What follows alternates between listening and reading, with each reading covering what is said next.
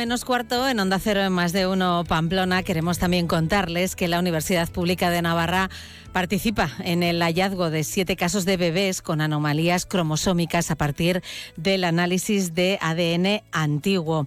Hablamos de ello con el profesor del grado de Historia y Patrimonio de la Universidad Pública de Navarra, Javier Armendariz. Muy buenas tardes.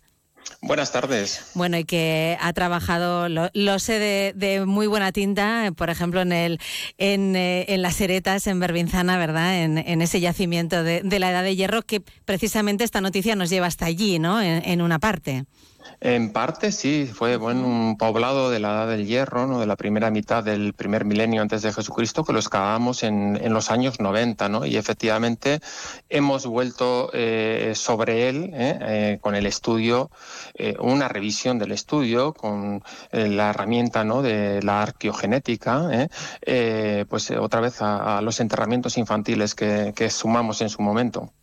Eh, exactamente este estudio, ¿qué es lo que está analizando o ha analizado?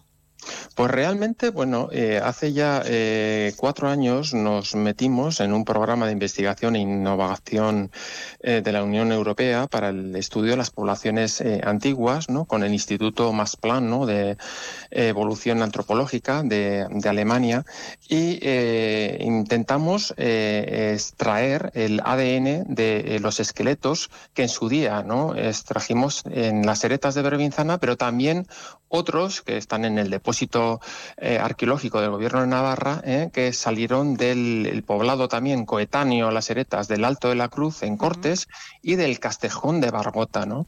Y eh, bueno, la experiencia fue, fue, resultó fructífera ¿no? en cuanto que pudimos determinar muchísimas cosas, ¿no? porque la conservación del ADN ¿no? de estos niños que murieron alrededor del parto, ¿no? a los pocos años, meses de edad, pues realmente pues eh, salió muy bien, ¿no?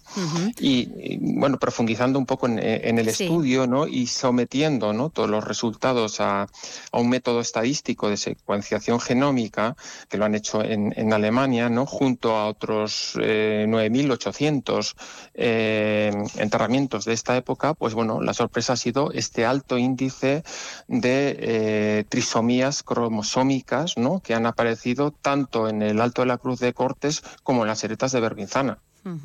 Hablamos de mm, bueno de, la edad del hierro. Estamos hablando de hace mm, entre 2.800 y 2.500 años, nada más y nada menos, ¿no? Efectivamente, en la prehistoria, ¿no? En la historia sin escritura, ¿no? En esa primera edad del hierro. Casi parece ciencia ficción, ¿no? Que se puedan analizar esos restos y descubrir estas cosas, ¿no?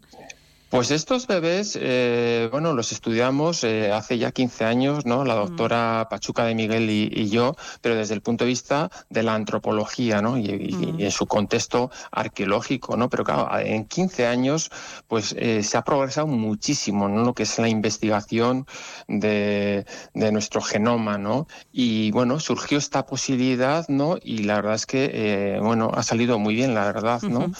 Estaríamos hablando de niños que eh, tenían síndrome de Down e incluso uno de, en uno de los casos es el síndrome de Edwards, que es bastante más raro que el síndrome eh, de Down, ¿no? Sí, es mucho menos frecuente. Sí, bueno, y en el caso del síndrome de Edwards, pues bueno, es la, la primera eh, determinación ¿no? en poblaciones antiguas ¿no? del mundo ¿no? que, se, que se consigue. ¿no? Y claro, eh, estadísticamente, bueno, no, no no es tan habitual ¿no? que haya casos de síndrome de Down, eh, bueno, porque la ratio suele ser uno por cada mil eh, habitantes, ¿no? Y aún más raro el de Edwards, ¿no? De uno entre, entre 3.000, ¿no?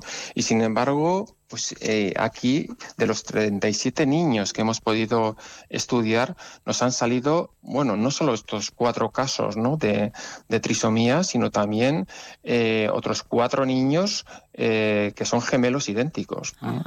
Una cosa muy, muy, muy curioso, sí, sí, sí. luego que sí. Bueno, y además hay quizá un dato también curioso e interesante, ¿no? Y es que estos niños recibían sepultura dentro de las casas. Esto es algo que ya lo conocíamos, ¿no? Efectivamente, pues porque eh, forma parte un poco del, bueno, de la investigación arqueológica de los últimos 70 años, ¿no? En contextos domésticos, en la excavación de las casas, ¿no? De la Edad del Hierro, durante todo el primer milenio antes de Cristo, incluso durante los primeros eh, siglos de nuestra era, era costumbre que parte ¿no? de la población infantil se enterrase dentro de los hogares, en los espacios de vida. ¿no? Hay que tener en cuenta el interés bueno, de este estudio trasciende no solo pues, el hecho de estas, estas trisomías, ¿no? sino que además es la primera vez que logramos determinar el, ADN de las poblaciones del primer milenio antes de Cristo, porque durante la Edad del Hierro, durante todo el primer milenio antes de Cristo, eh, eh, el ritual funerario era la incineración. Se cremaba a los muertos eh, y se enterraban las cenizas en las necrópolis, fuera de los poblados, menos a un pequeño sector de la población infantil que los enterraban en el interior de las casas, que es algo muy, muy, muy singular. nos queda poquito tiempo, pero sí que me gustaría preguntarle a Javier Armendáriz si esta investigación va a seguir adelante. Imagino que sí. Por supuesto, por supuesto. Bueno, con eh, estos pues, resultados, además, ¿no? Sí, sí, sí, sí, sí. No, de hecho ya ha animado. Ahora, pues bueno, nos consta que en, el Levante eh, se, está sometiendo a estudio también eh, enterramientos infantiles de esta de esta época. Es muy interesante porque entonces vamos a poder contrastar, ¿no? Resultados de la población, ¿no?